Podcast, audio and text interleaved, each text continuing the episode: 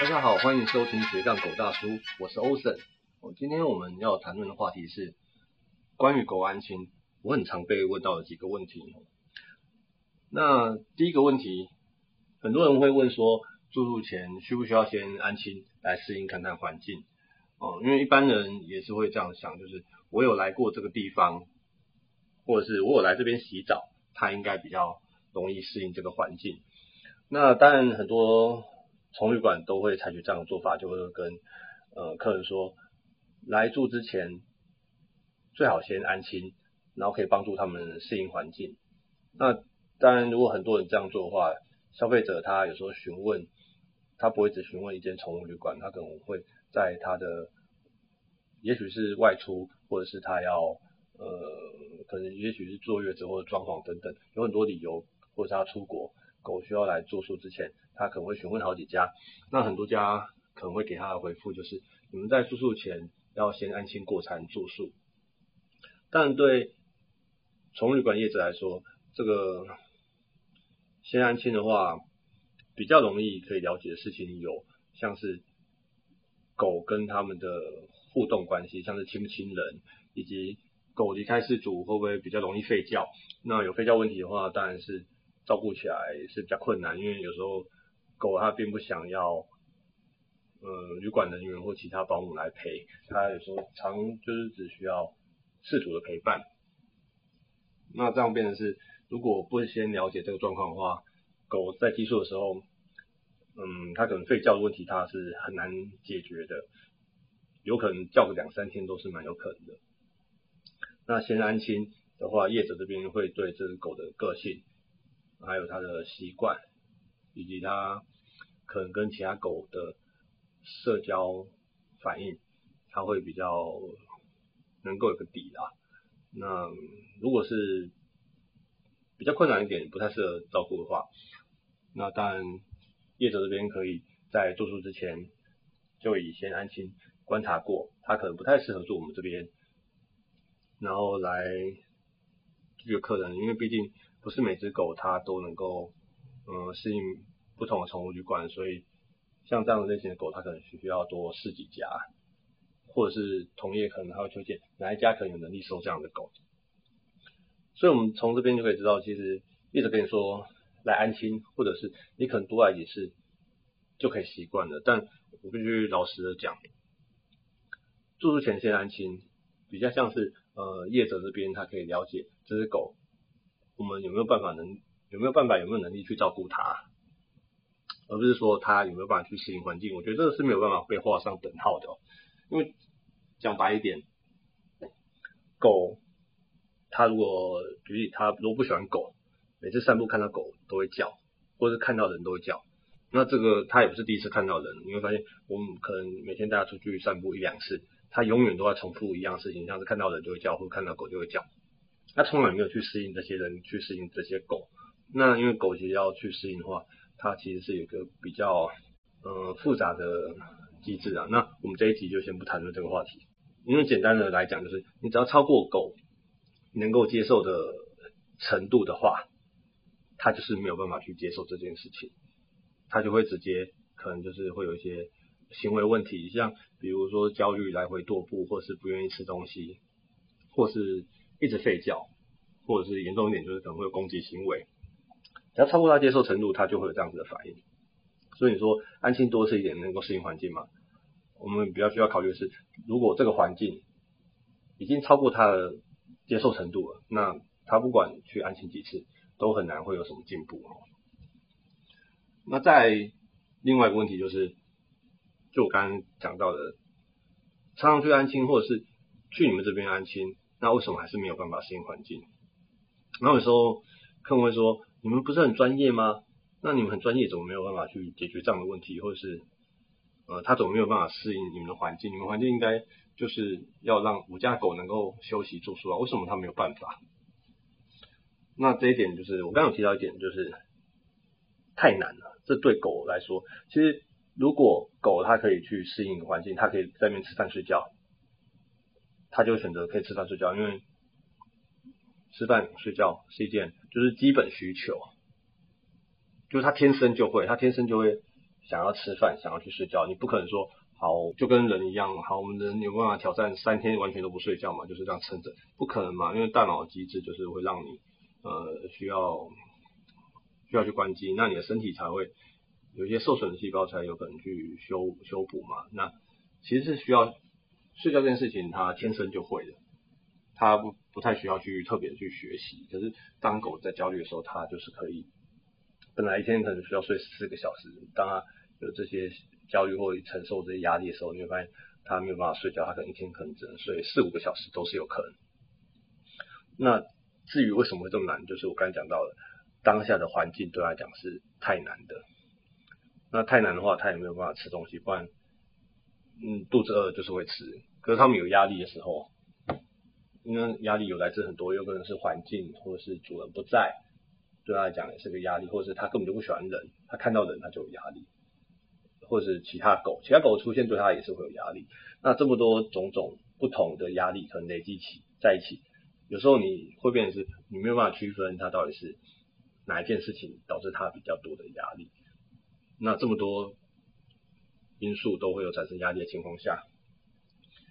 那。他要同时适应不同的、不同的狗，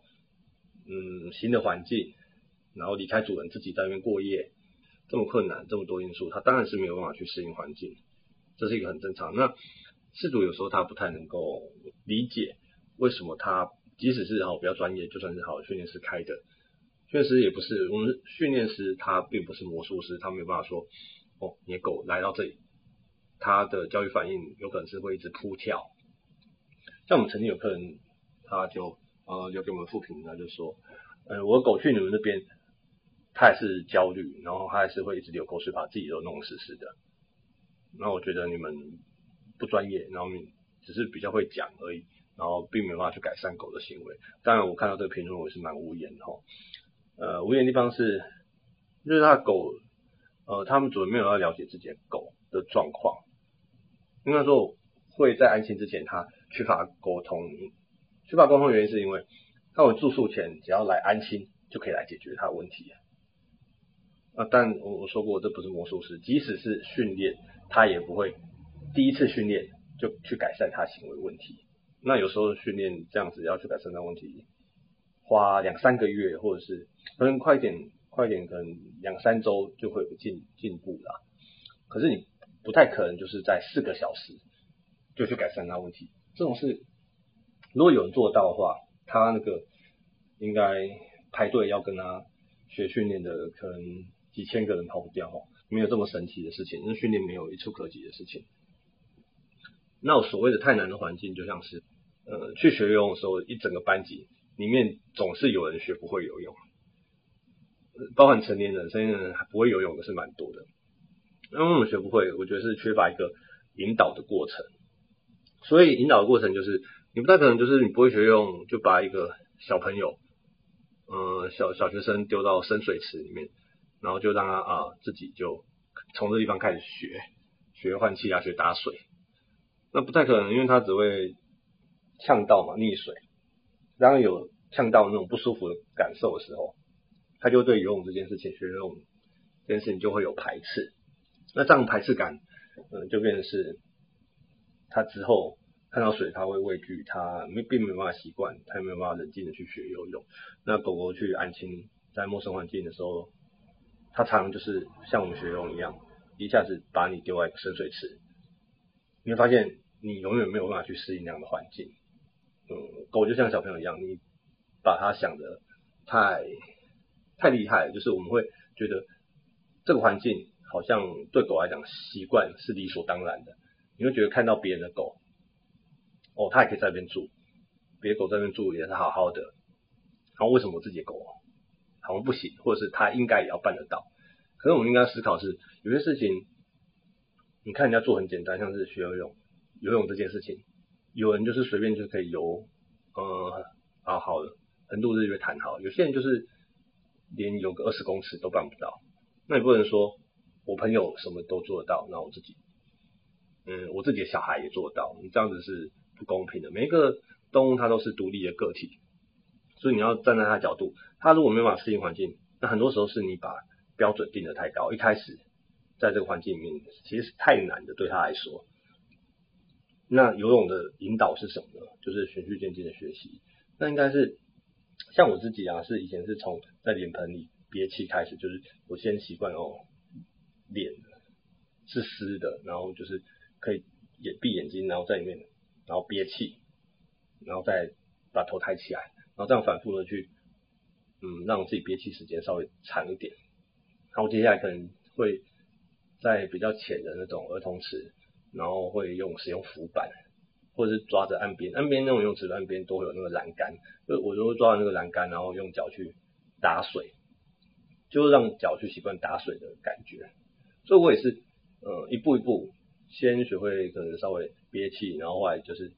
脚可以打水，然后再就慢慢的结合这两个动作，就是一边憋气，然后一边，那时候我会带蛙镜，如果头需要在水里的话，就会带蛙镜，然后一边憋气，然后脚一边打水，然后再把头抬起来，就是。一步一步来，那么接下来才会可能使用浮板啊，然后用浮板打水前进，或者是加上手部划水的动作，它一定是一步一步，然后从简单的，然后再到难的。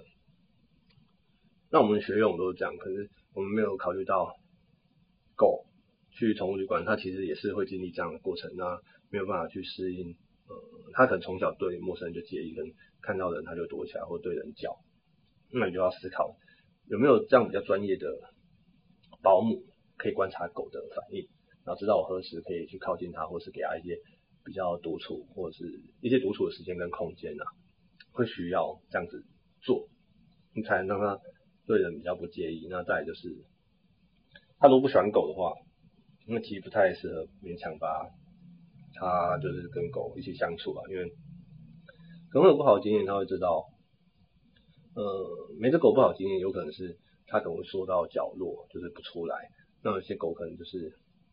中型犬以上比较会这样，它有时候不喜欢对方，它有时候不是这样互相叫来叫去去呛其他。那可能就是人家对它叫，它可能就压力大，它就直接去咬对方。然后咬对方以后，发现我这样咬对方以后，对方通常都会走开，或是反正超过他限度，他就是要跟人家拼命。他就会用咬的方式去解决他的问题。所以有时候送狗去要考虑。送狗去这种多狗的环境，每只狗会在室内去互动社交的，你要先了解一下自己的狗到底适不适合这样的状况，不然我讲就是那个环境对来讲太困难了，它适应一个新环境，然后还要学会跟别的狗相处，那时候我我讲真的就是我们对狗的标准真的是太高了啦，这样子的情况下你要它适应环境哦，我觉得是很很难的，所以我自己是不希望就是狗在室内做社交。狗在室内就是会分开活动，那我可以减少这个这个因素，然后变的是他只要考虑到我我可能变成是只需要考虑到他跟人的互动关系，以及他自己独处的状况，那我们这样会比较好去区辨狗是因为什么事情感受到压力而没有办法去适应环境的，我不然很多业者你把狗过去送过去，他只能知道得到一个结论就是哦他不能住，可是你。他也不知道怎么样去改善这狗的适应状况，那适应状况当然是要花时间的。我说，即使有时候你发现他花再多时间，狗还是没法适应，就是因为出在难度太难。那即使是他有办法去引导它适应状况，那可能需要一些时间。那你要去解析它到底是因为什么因素而没有办法去适应这样的状况。那再还有一些人会问我们说，呃，你们安心到底会做些什么？那对我来说，安心其实。呃它其实蛮单纯，就不太需要做一些什么。其实安心的话，就其实我认为最重要就充足睡眠。狗在休息的时候，就是尽量不要去打扰它。所以我们这边其实是，如果它没有特别适应上的问题，或者是饲主他有什么一些特别的要求，那我们认为这是一个合理的状况，会需要去帮这些狗去做的，那我们才会帮他帮他做。不然一般安心就是正常的。休息，那顶多到了可以适合天天后许可的状况，我们可能会带它去散步。那通常都是这个样子。那再就是，嗯，我觉得最后就是谈到很多其实狗它其实不太适应外面环境啊。那我也给他们一些饲主上面建议，就是假设您的狗真的不太适合住宠物旅馆的话，因为我讲宠物旅馆就是一个多狗环境，然后可能会有比较不熟的人去照顾它。那那个环境可能跟家里是会有个落差，那我也比较建议他看亲友有没有空送去让亲友照顾，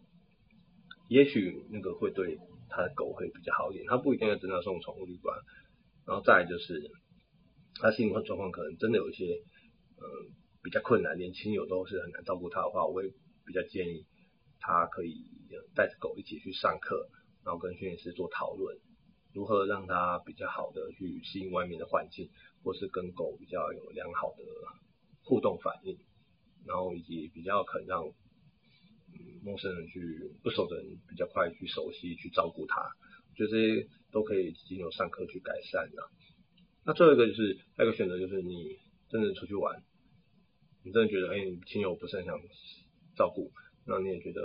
呃上课好像要花很多时间。然后还要练习之类的，然后对你来讲是蛮困难的。那你也现在还有一个新的选择，就是可以带狗一起去做一些宠物民宿。这个其实不是一个新选择啊，这几年来宠物民宿是越来越多的，然后可能全台各地都有，只是它可能就是呃房间有时候不是那么好订。我也曾经带我的狗去住过宠物民宿啊，那也也就是带狗去住宠物民宿，那很很。很多年前了，就是带我去住宠物民宿，才发现它有一些问题，就是它半夜三四点就起床，可能是换了环境，它半夜三四点就起床，然后在那边在室内跑来跑去，它害得我也不能睡。那我就会觉得这样子玩起来是蛮辛苦，因为你会很早起，因为你狗的关系，然后门外有一些声音，它要自己在新环境就开始过门了，它在那边叫。那我这样子的话，还有以及带狗出游是比较不方便的，就是。你可能有些餐厅是进不去的，有些景点是进不去的，所以我会认为，呃，如果真的情况许可的话，还是可以找一些宠物旅馆啊，或者是真不行就找我哈。那跟我，我可能会跟嗯评估他的状况，然后我们可以讨论出一个可能比较适合他的呃照顾方式，或者是您比较多的时间，那我们可以做一些简单的训练，去让他习惯我们的旅馆。因为毕竟多一个选择总是比较好，因为有时候真的是亲友不一定有时间照顾，那也不可能说我就是在台北，我就在台北工作，那我的狗我就在上班，然后我把狗就去宠物民宿，这不太可能。那上课，呃，上课也不一定有办法真的去改善那个问题啊。那不能改善问题因素当然是蛮多的。我之后可能有空，我们就是有一集来讨论这个上课训练为什么也没有用。哦，这个话题，安心的部分，我就我们就讨论到这里哈。那下一集我们会讨论的问题就是，嗯，这也是很多事主都会关心的问题，就是我们要如何打造一只乖狗狗哈。如果有缘，我们下期节目见喽，拜拜。